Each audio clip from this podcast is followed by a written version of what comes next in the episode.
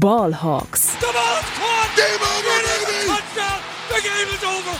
They are going nuts at Century League. Hey und herzlich willkommen zum offiziellen Podcast der German Seahawkers. Heute mit Max und Henry. Einen wunderschönen guten Tag und herzlich willkommen zu einer weiteren Folge Ballhawks, dem offiziellen Podcast der German Seahawkers. Mein Name ist Max Brending und heute an meiner Seite bei der letzten Review dieser Saison, dieser Saison 2021-22, ist Henry Wohlfahrt. Schönen guten Abend. Ja, schönen guten Abend auch an dich und an alle Zuhörer, die äh, den Weg in unseren Podcast hier gefunden haben, beziehungsweise je nachdem, wann ihr den hört, wahrscheinlich auch zu anderen Tageszeiten dann äh, auch andere Begrüßung natürlich. Ähm, ja, heute wollen wir so ein bisschen über das Spiel gegen die Cardinals sprechen.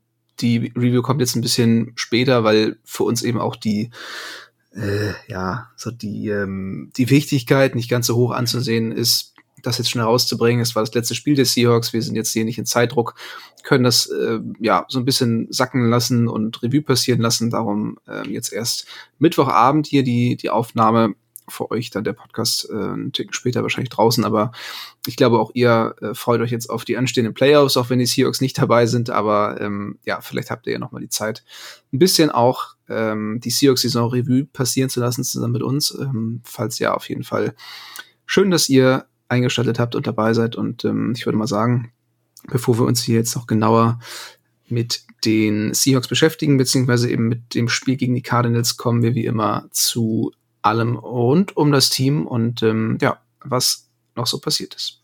Frisch aus dem Lockerroom, unsere Seahawks News. Ja, jeder, der das Spiel gesehen hat gegen die Cardinals, hat es mitbekommen. Safety äh, Quandre Dix hat sich den Knöchel gebrochen und den dabei so eklig äh, ja, dislocated, ähm, dass die Bilder fürs Fernsehen zu krass waren und äh, gar nicht ja, gezeigt wurden. Er wurde vom Feld transportiert, abtransportiert und ähm, ja, wurde auch direkt operiert. Operation ist gut verlaufen. Er soll in der nächsten Saison zum Trainingscamp wieder bereit sein. Die Frage ist natürlich nur für welches Team. Er wird ja Free Agent.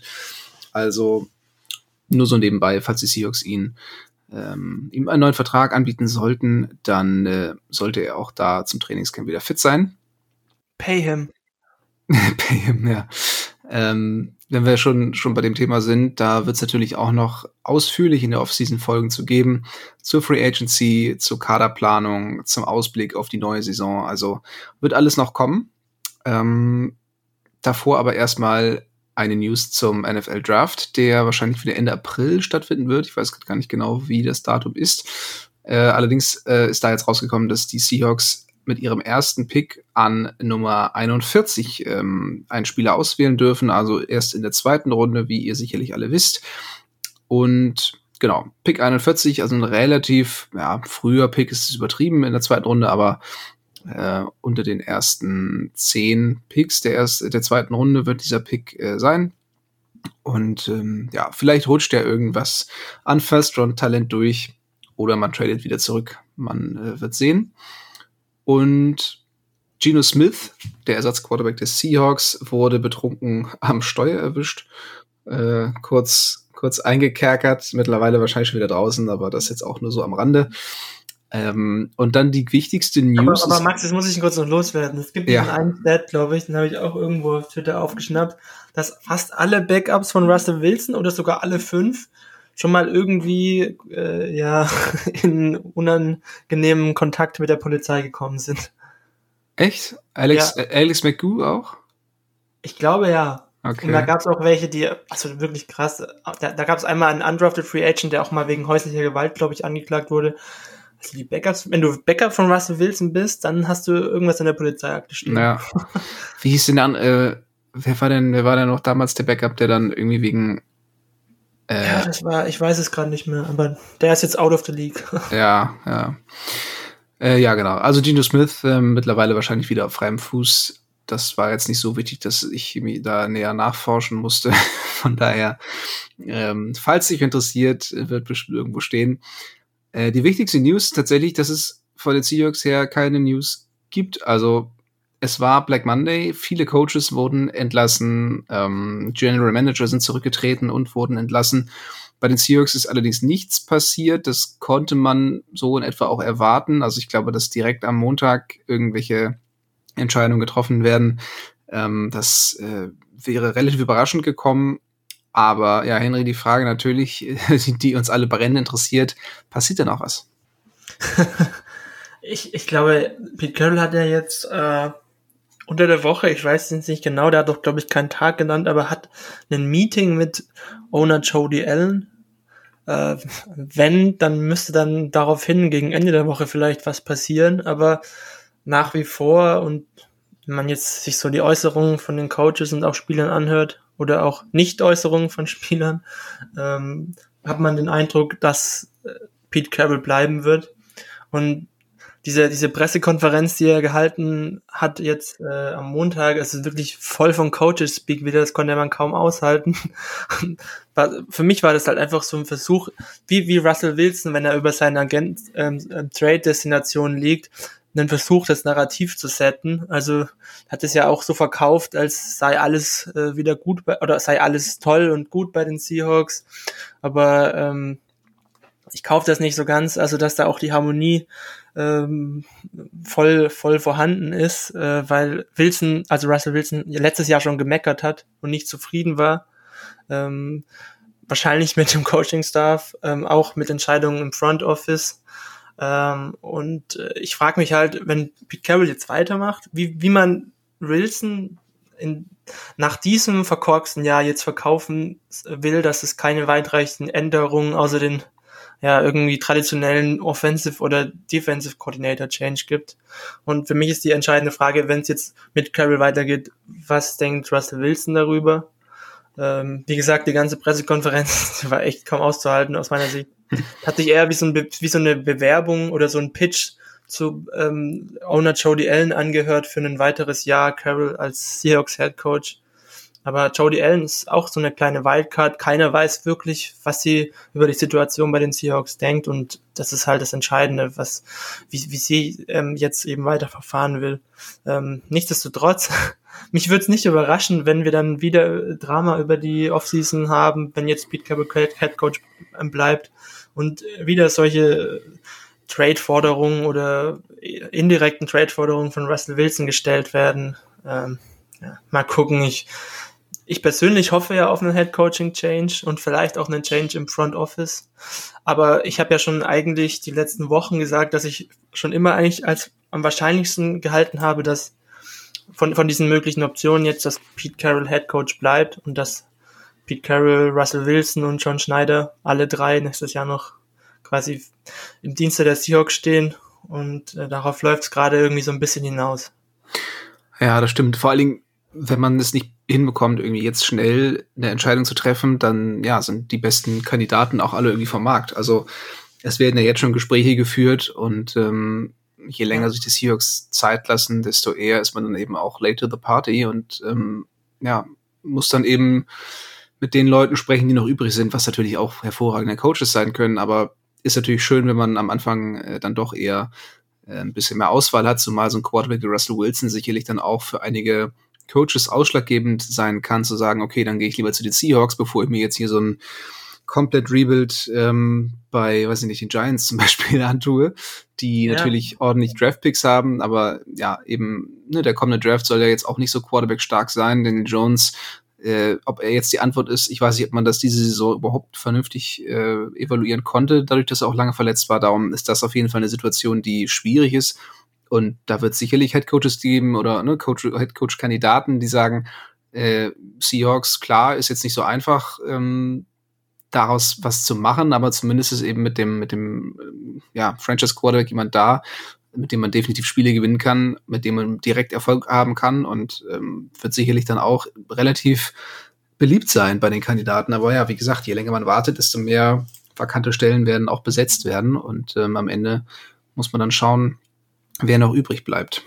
Ja, Aber wie gut. gesagt, also die Seahawks werden instant einfach wegen Russell Wilson einer der attraktivsten Head Coaching Spots für offensive-minded Head Coaches, weil man halt den Quarterback schon hat. Ja, wenn ich dann zu äh, Destinationen wie Miami denke oder ähm, was weiß ich, äh, Minnesota oder, oder, oder vor allem solche, solche Mannschaften wie, wie Denver, ja, wo, der, wo die Quarterback-Saison, äh, wo die Quarterback-Situation ja sehr unübersichtlich ist und man nicht weiß, wo es hingeht und man eigentlich noch gar keinen richtigen Franchise-Quarterback hat, ja. dann äh, ja, sagen sich, glaube ich, auch viele äh, angehende Head Coaches oder die da halt interviewen, dass man dann lieber äh, ja, zu einem Franchise geht, die da schon gesettet ist.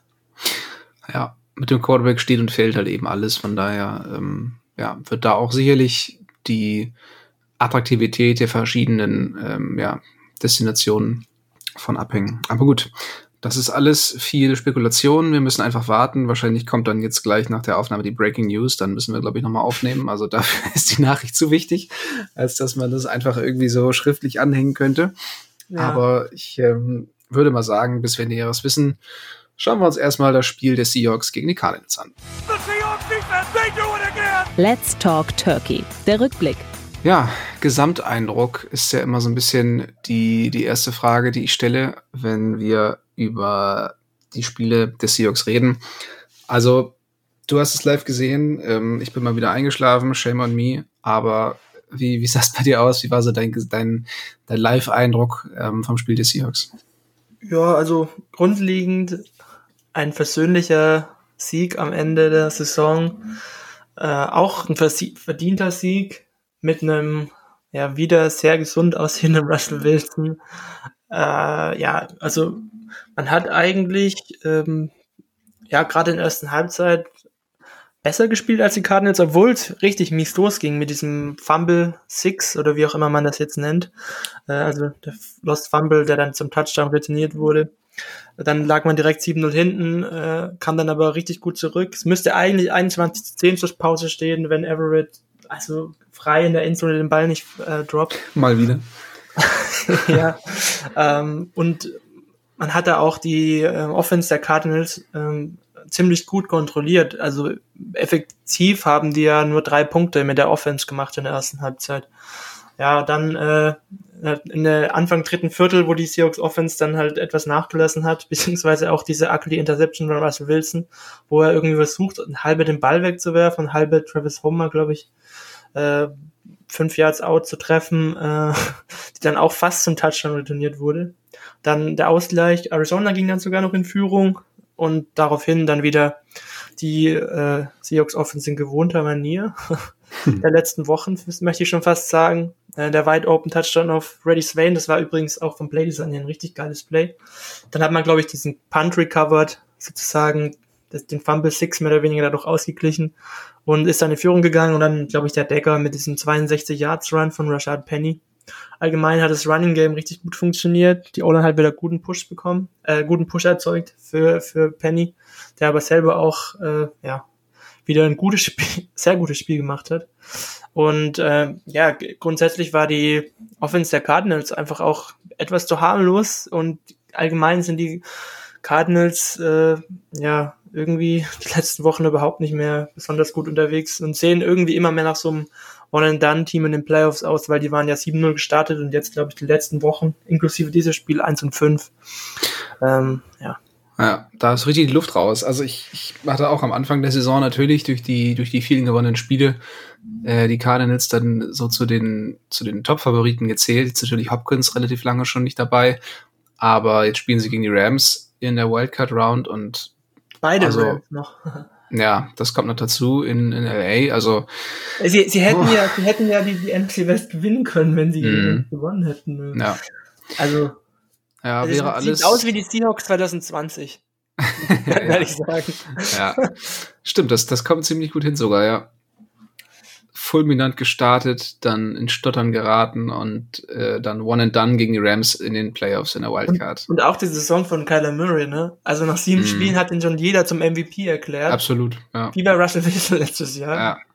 Und ja, das ist schon ein bisschen, ist schon ein bisschen gruselig, ja. Ja, echt. Nee, aber auf jeden Fall richtig. Also insgesamt äh, versöhnlicher Abschluss hast du gesagt. Ähm, bin ich auf jeden Fall bei. Also war jetzt eine schöne, ähm, eine, eine schöne letzte Vorstellung, auch für die Fans sicherlich ordentlich Punkte aufs Board gebracht.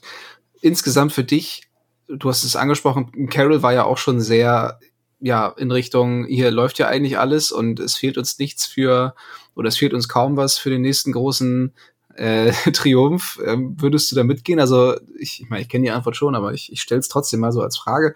Ist es für dich jetzt so ein bisschen Aufbruch durch ein starkes Saisonfinish oder verklärt man damit so ein bisschen die eigentlich insgesamt schwache Saison?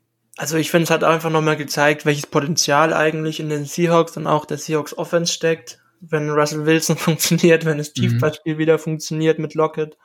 Äh, aber wie gesagt, das sollte jetzt überhaupt nicht davon ablenken, welche Entscheidungen man jetzt, was zum Beispiel äh, wichtige Positionen wie Head Coach, Quarterback oder ähm, General Manager trifft, äh, das sollte auch überhaupt nicht maßgeblich dafür sein.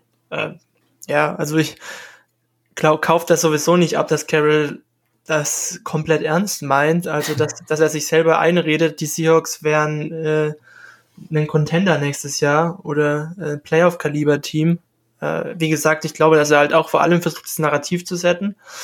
Ähm, und er sich dann selber, wenn er das halt macht, sich irgendwie notgedrungen auch ein bisschen anlügt, weil, also aus meiner Sicht, und da bestätigen mich sicherlich auch viele, ist dieser Roster von Contention Stand jetzt relativ weit weg.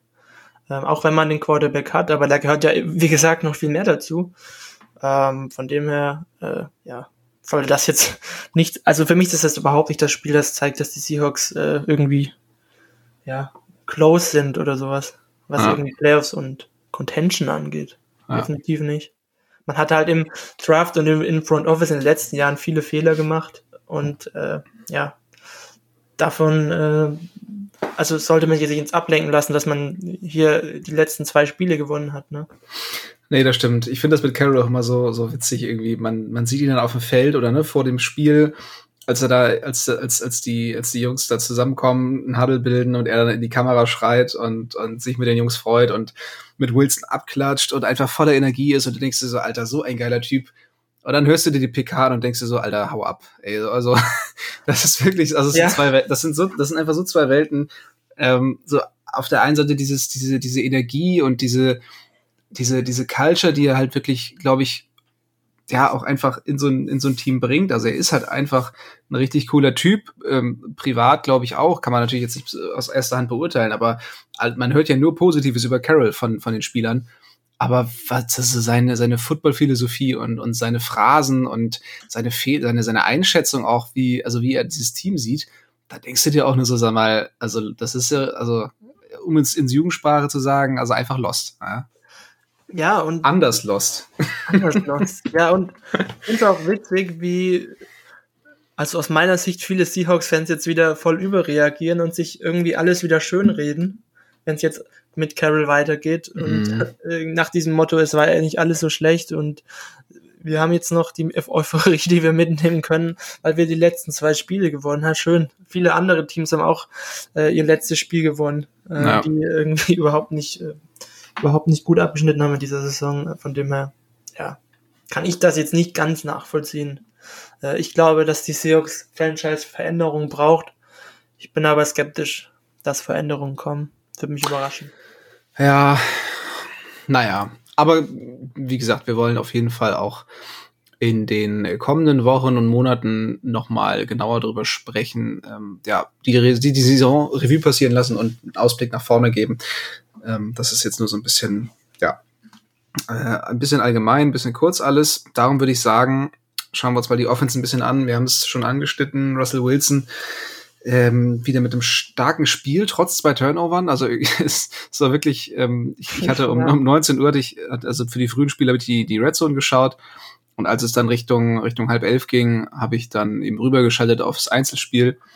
Und ähm, das war wirklich, äh, ja, ich, ich öffne das Seahawks-Spiel, gucke, Russell Wilson fumbled, Cardinals machen den Touchdown, ich schalte zurück auf Red Zone. ja. Also das war wirklich ein, ein unglaublich beschissener Anfang. Ähm, ja, glücklicherweise habe ich dann auch wieder zurückgeschaltet und dann ging es ja auch richtig los äh, im, im nächsten Drive direkt der Touchdown-Pass auf Lockett. Also es war wieder so ein typisches Russell Wilson-Spiel, vor allem gegen die Cardinals. Lockett ja auch also ich, es ist ja klar, dass Lockett gegen die Cardinals wieder aufdreht. Das ist ja, ja sein, sein, absoluter Lieblingsgegner. Und Wilson eben auch ähm, mit seinen typischen Signature Moves. Also der Fumble, weil er den Ball zu lange gehalten hat. und dann äh, langer Pass auf Lockett und Touchdown-Pass im nächsten Drive. Also Licht und Schatten wie eh und je, oder? Ja, kann ich dir eigentlich zustimmen. Äh, bis auf die zwei Turnover hat die Offense aber auch echt gut funktioniert. Und ja, sonst war, die, war diese auch sehr effizient. Äh, und äh, du hast Russell Wilson eigentlich wieder sehr gut beschrieben mit seinen Flaws und seinen Ceiling. Ähm, auch krass, er hatte 12,2 Air Yards. Das hat mich voll überrascht. Ja. Ähm, also es ging wieder echt viel tief. Ich müsste mir da auch echt äh, nochmal Alter die Tour anschauen, wenn mich mal interessieren würde, wie die Cardinals uns da verteidigt haben. Ähm, also viel mit zwei tiefen Safeties oder eher nur Single High.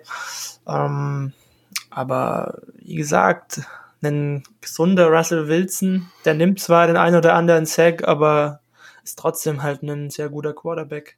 Ja. Ja, auf jeden Fall. Und ja, zu Tyler Lockett muss man auch nicht mehr viel sagen, glaube ich. Ähm, hat jetzt, ich glaube, seinen eigenen Rekord gebrochen mit den meisten Receiving Yards. Ich, ich weiß gar nicht, irgendwie über 1100 auf jeden Fall. Mhm. 1175. Ähm, genau. Also wirklich wieder bockstark und ähm, einfach so eine feste und verlässliche Größe.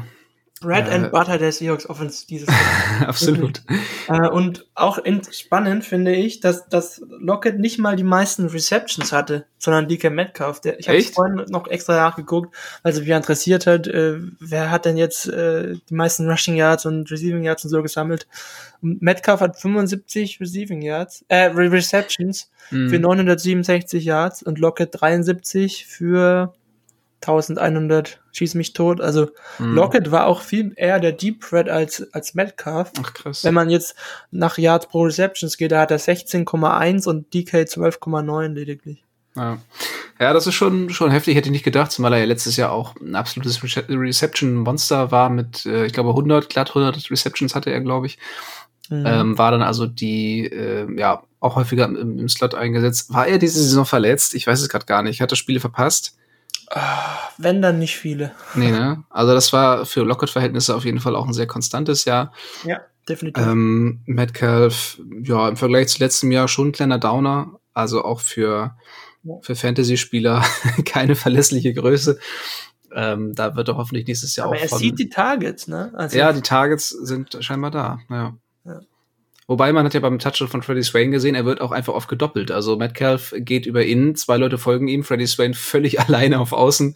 Aber äh, dieses Play-Design, ne, das war, das war richtig stark, weil das so das war gut, angetäuschter ja. Screen oder sowas war, beziehungsweise so ein, ja, wie, wie ja. sagt man zu diesem Play, wenn der Right Receiver einfach nur stehen bleibt im Endeffekt und sich anbietet? Ja, Screen halt.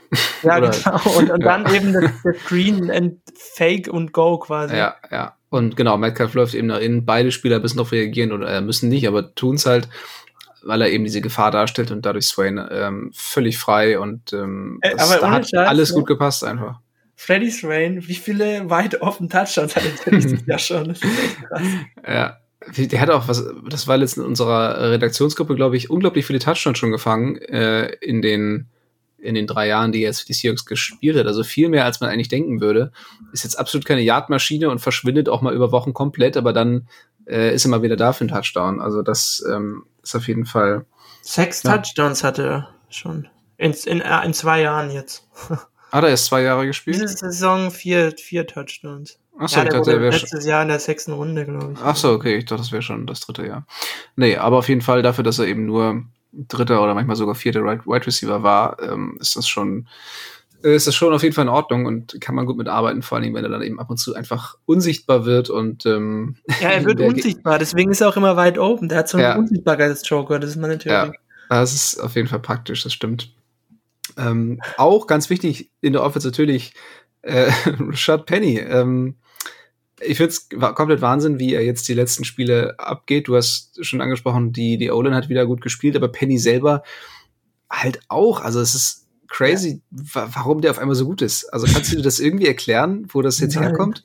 Nein, vor allem selbst, also das ist schon richtig, dass Penny nie wirklich über eine Saison konstant fit war. Trotzdem hat er selbst, wenn er das war, ähm, nie diese Ansätze gezeigt, ja, die genau. er jetzt eben äh, die er jetzt eben zur Schau, zur Schau stellt. Also auch diese Saison, ne? Das hast du, glaube ich, retweetet. Nach Advanced Stats ist er halt wirklich fast der beste Running Back gewesen bei, bei Rushes mit, bei, bei der, also die Sample Size war, glaube ich, ähm, Running Backs mit mindestens 120 Design 150, glaube ich, ja. Genau, und da hat er ja äh, also 0,1 EPA pro Rush, alleinige Spitze ja. und dann auch im Schnitt 1,5 Rushing Yards over expected pro, pro Run und ist damit halt auch vor, klar vor dem Rest der Liga Nummer 2 ja, glaube ich, Jonathan Abstand. Taylor. Ja, genau. Taylor ja. natürlich nochmal ganz anderes Sample Size. Der, der wird ja sehr, sehr stark gepoundet, aber ja. so in der kurzen Zeit, in der Paddy das jetzt gemacht hat, ähm, war er da tatsächlich. Über 750 mit, Rushing Yards jetzt ja, und sechs Touchdowns. In den letzten fünf Spielen auch über 600. Das war auch eine schöne, eine schöne Stat irgendwie. Ähm, die Top 3 Running Backs in den letzten fünf Spielen auf Platz, also was Rushing Yards angeht, auf Platz 1 Richard Penny, auf Platz 2 Richard Penny after Contact und auf Platz 3 Jonathan Taylor. Ja, ja, ja. Nee, aber also, der Burner Speed am Ende, auch beim 62 Yards Touchdown wieder, das war übrigens, glaube ich, der längste Rushing Touchdown seiner Karriere. Mm. Äh, der, der boostet hat auch wirklich seine, seine Rush Yards pro Rush, 6,3 Yards pro Rush. Ja. Ich, auch alleinige Spitze in der Liga bei Running Backs mit einer gewissen Sample Size. Ja. Also wenn wir das äh, in den letzten Jahren so regelmäßig bekommen hätten, dann äh, ja, hätte sich. Hätten wir Carson nicht verlängert, glaube ich. Das auf jeden Fall, genau, beziehungsweise das auf jeden Fall nicht. Ähm, und das Spiel der Seahawks, ja, hätte sicherlich auch ein anderes sein können. Ähm, ich meine, wie viel Einfluss ein Running, ein guter Running Back jetzt auf das, auf die Gesamtleistung gehabt hätte, kann man natürlich jetzt nicht sagen, aber ähm, ja, ist auf jeden Fall nicht verkehrt, so ein funktionierendes Running Game. Und ähm, ja, wie gesagt, Penny auch einfach so, so ein Downhill-Runner, der, der dann auch mal so einen 60er-Touchdown äh, erzielen kann und ähm, nicht kurz vorher noch gestoppt wird. Oder weiß ich, Penny ist auch einfach so eine, so eine, so eine komische Mischung. Also der ist äh, nicht so groß, wirkt auch oft ein bisschen stämmig. Ähm, und, und, oder, oder gedrungen, aber dadurch eben auch sehr schwer zu tackeln, weil er eben auch so ein, so ein äh, ja, tiefen, tiefen Körperschwerpunkt hat und dann aber trotzdem extrem schnell und, und also so ein Defensive Back, der kann zwar äh, äh, vom Tempo her mit dem mithalten, aber gegen die Cardinals hat man auch gesehen, der schüttelt die da aber sowas von leicht ab und, und äh, schmettert die zu Boden. Also ja, ich hätte nie gedacht, dass ich nochmal so über Penny reden würde. Das war ja wirklich ein ja. richtiges Meme und man hat sich darüber lustig gemacht, dass äh, ich, ich bin natürlich weiterhin kein Fan davon, dass man ihn in der ersten Runde gezogen hat, aber jetzt, jetzt kurz vor Ende seines, seines Vertrages sieht man so ein bisschen das, was, was Carroll immer wahrscheinlich in ihm gesehen hat und ähm, was er damals beim, beim Pick sich erhofft hatte. Und äh, ja, mal schauen. Ich bin sehr gespannt, wie es um ja. seine Zukunft bei den Seahawks bestellt ist. Ich bin wirklich auf seine Free Agency gespannt. Also was ja. der auch für Angebote. Ja, was für ein Markt für Penny da ist. Was für ein Markt da ist. Ja. ja. Gut, dann würde ich sagen, soweit zur Offensive. Schauen wir mal auf die andere Seite des Balles und ähm, da auch in Bezug. ja.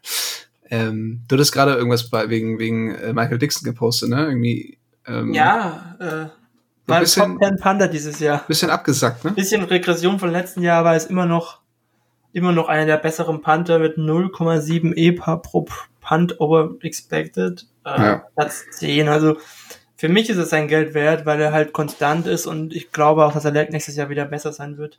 Ja. Michael Dixon dieses Jahr halt insgesamt jetzt nochmal nach, nach dieser Saison 73,9% Field Goal Percentage. Extra Punkt Percentage weiß ich gar nicht, wahrscheinlich sogar noch, naja. Myers meinst du? Wer weiß, aber der ist, glaube ich, gone. Also ja. kann man, glaube ich, über drei Millionen sparen, wenn man ihn cuttet. Vier sogar, ja. Oder vier und äh, ja, Special Teams Weapon, Homer hat natürlich auch wieder ein klasse Play gemacht.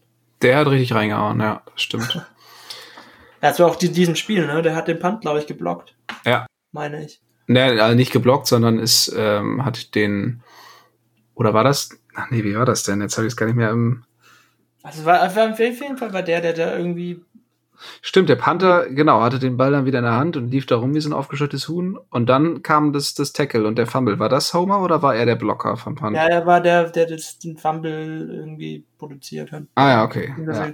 Also auf jeden Fall sehr, genau, sehr schönes Tackle von hinten. Der Panther hat den Ball verloren und ja. Nee, das war sehr stark, das stimmt. Ähm, aber ich meinte natürlich die Defense, äh, nicht das Special Team. Und da besonders wichtig auch in Richtung Verträge wir haben ja schon drüber gesprochen, Bobby Wagner ähm, könnte entlassen werden in der Offseason. Man würde wie viel sparen? 15 Millionen? 14 ich glaube 16. 16 sogar. Also auf jeden Fall einiges und dafür war dieses Spiel natürlich jetzt mal ganz interessant, weil Wagner ja verletzt war. Man, man konnte also mal sehen, wie sieht's aus ohne ihn. Würdest du Cody Barton die Rolle zutrauen als neuer Mittellinebacker oder ist das deiner Meinung nach noch eine Nummer zu groß für ihn? Man hat ja auch für ihn hochgetradet, ne? Echt für Barton? Für Barton hat man hochgetradet damals in der okay. dritten Runde. Das weiß ich ja. noch.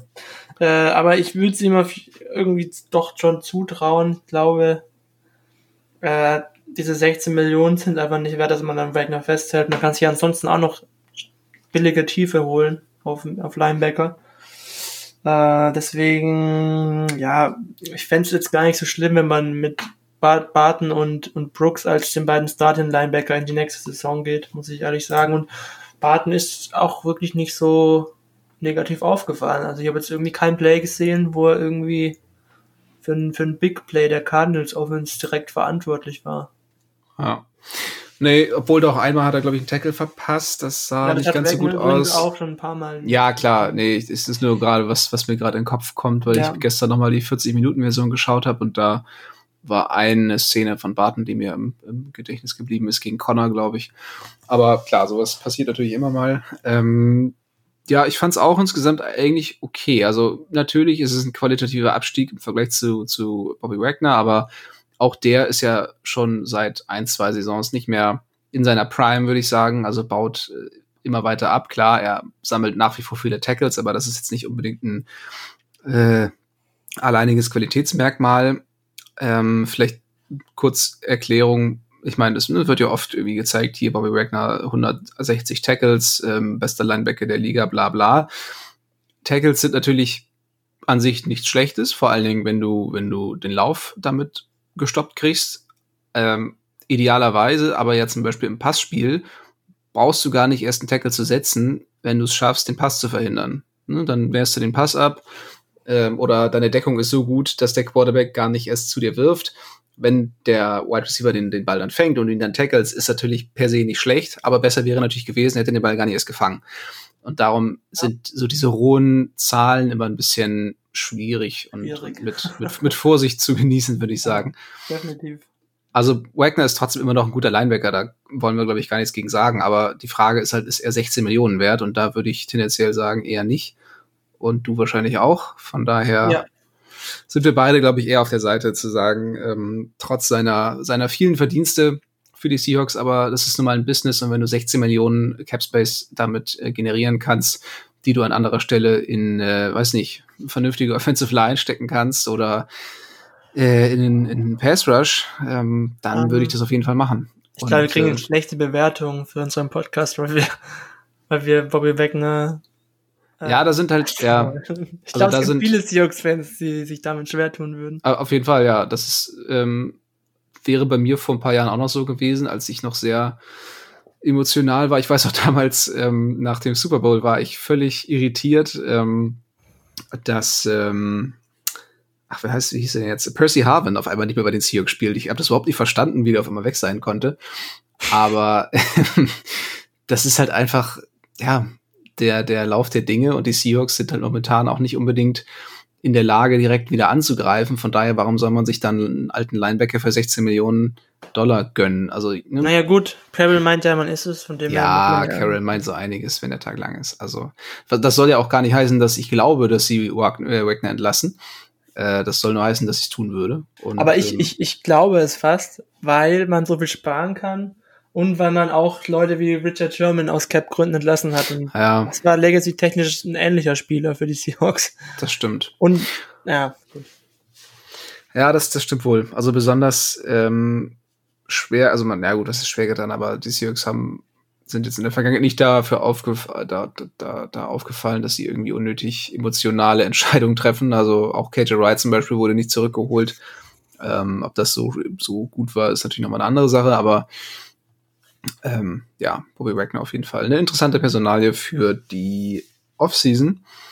Ähm, ja, in den anderen Teilen der Defense, Pass Rush eigentlich ganz gut funktioniert gegen Kyler Murray, oder? Ja, ganz in Ordnung. Ähm, Dunlap, glaube ich, wieder mit 1-2-6. Und der fühlt jetzt auch durch seinen Late-Season-Finish äh, die Seahawks insgesamt auch an mit 8,5. Hm. Äh, und äh, ja, ich habe mir auch noch mal ein bisschen was dazu angeguckt. Ähm, Dunlap und Taylor waren eigentlich dieses Jahr diejenigen, die den Pass Rush ein bisschen mehr oder weniger getragen haben. Ähm, Taylor, also auch wirklich nochmal retrospektiv jetzt, hat für mich die Erwartungen klar übertroffen, weil ich da eigentlich keine großen hatte nach seiner Verletzung im ersten Jahr, beziehungsweise überhaupt keinem Auftritt in seiner Rookie-Season. Dann jetzt so äh, ja in die Liga zu starten, äh, auch spielzeittechnisch, ist eigentlich echt was, was sehr Mut macht. Und er ist für mich auch irgendwie ein Cornerstone für die nächsten Jahre. Und er hat auch eine Pressure Rate dieses Jahr von 11% gehabt, 6,5, 6.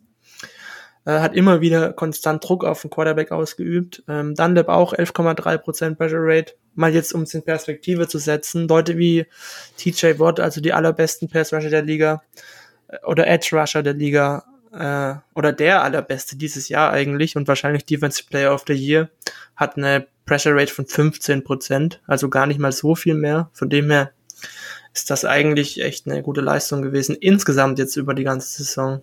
Und dieses Spiel jetzt dann wieder mit einem sehr gut. Ja, Kerry Hyder sogar einmal in Aktion getreten mit einem Sack gegen, gegen Murray. Ne? Den haben wir auch noch im Team. ähm, ja, Enkem DJ hat äh, relativ viel Erwähnung gefunden. Ähm, Puna Ford. Im Spiel. Puna Ford mit einem schönen Sack. Also ja, kam tatsächlich einige zusammen, von daher Passwash auf jeden Fall. Ja, hat äh, das Play hat recht lange gedauert. Also Murray hat da auch den Ball sehr lange gehalten, aber irgendwann kam Puna Ford dann durch mit einem Spin-Move ja. und ähm, ja, sehr elegant dann. Auch Dieser Sack war das perfekte Beispiel für äh, Sacks in einem Quarterback-Stat. Ja. Sind aber auch ein ein, ein Puna Ford äh, Appreciation Stat. Also. Wir sind sowieso Puna Ford Believer hier. Auf jeden Fall, schon Oder? immer gewesen. Ja. Ja. Äh, ja. Also Pass Rush auf jeden Fall gegen Mary ganz okay. Secondary, pff, ja, sah jetzt auch nicht ganz verkehrt aus. Ich habe jetzt im Kopf nicht viele, ähm, nicht viele tiefe Dinger, die angekommen ja. sind. Ähm, ja, ja, ja, Dix natürlich raus, große Schwächung. Ich weiß gar nicht, wann, wann war Dix draußen? Ich habe es jetzt gerade nicht mehr im Kopf.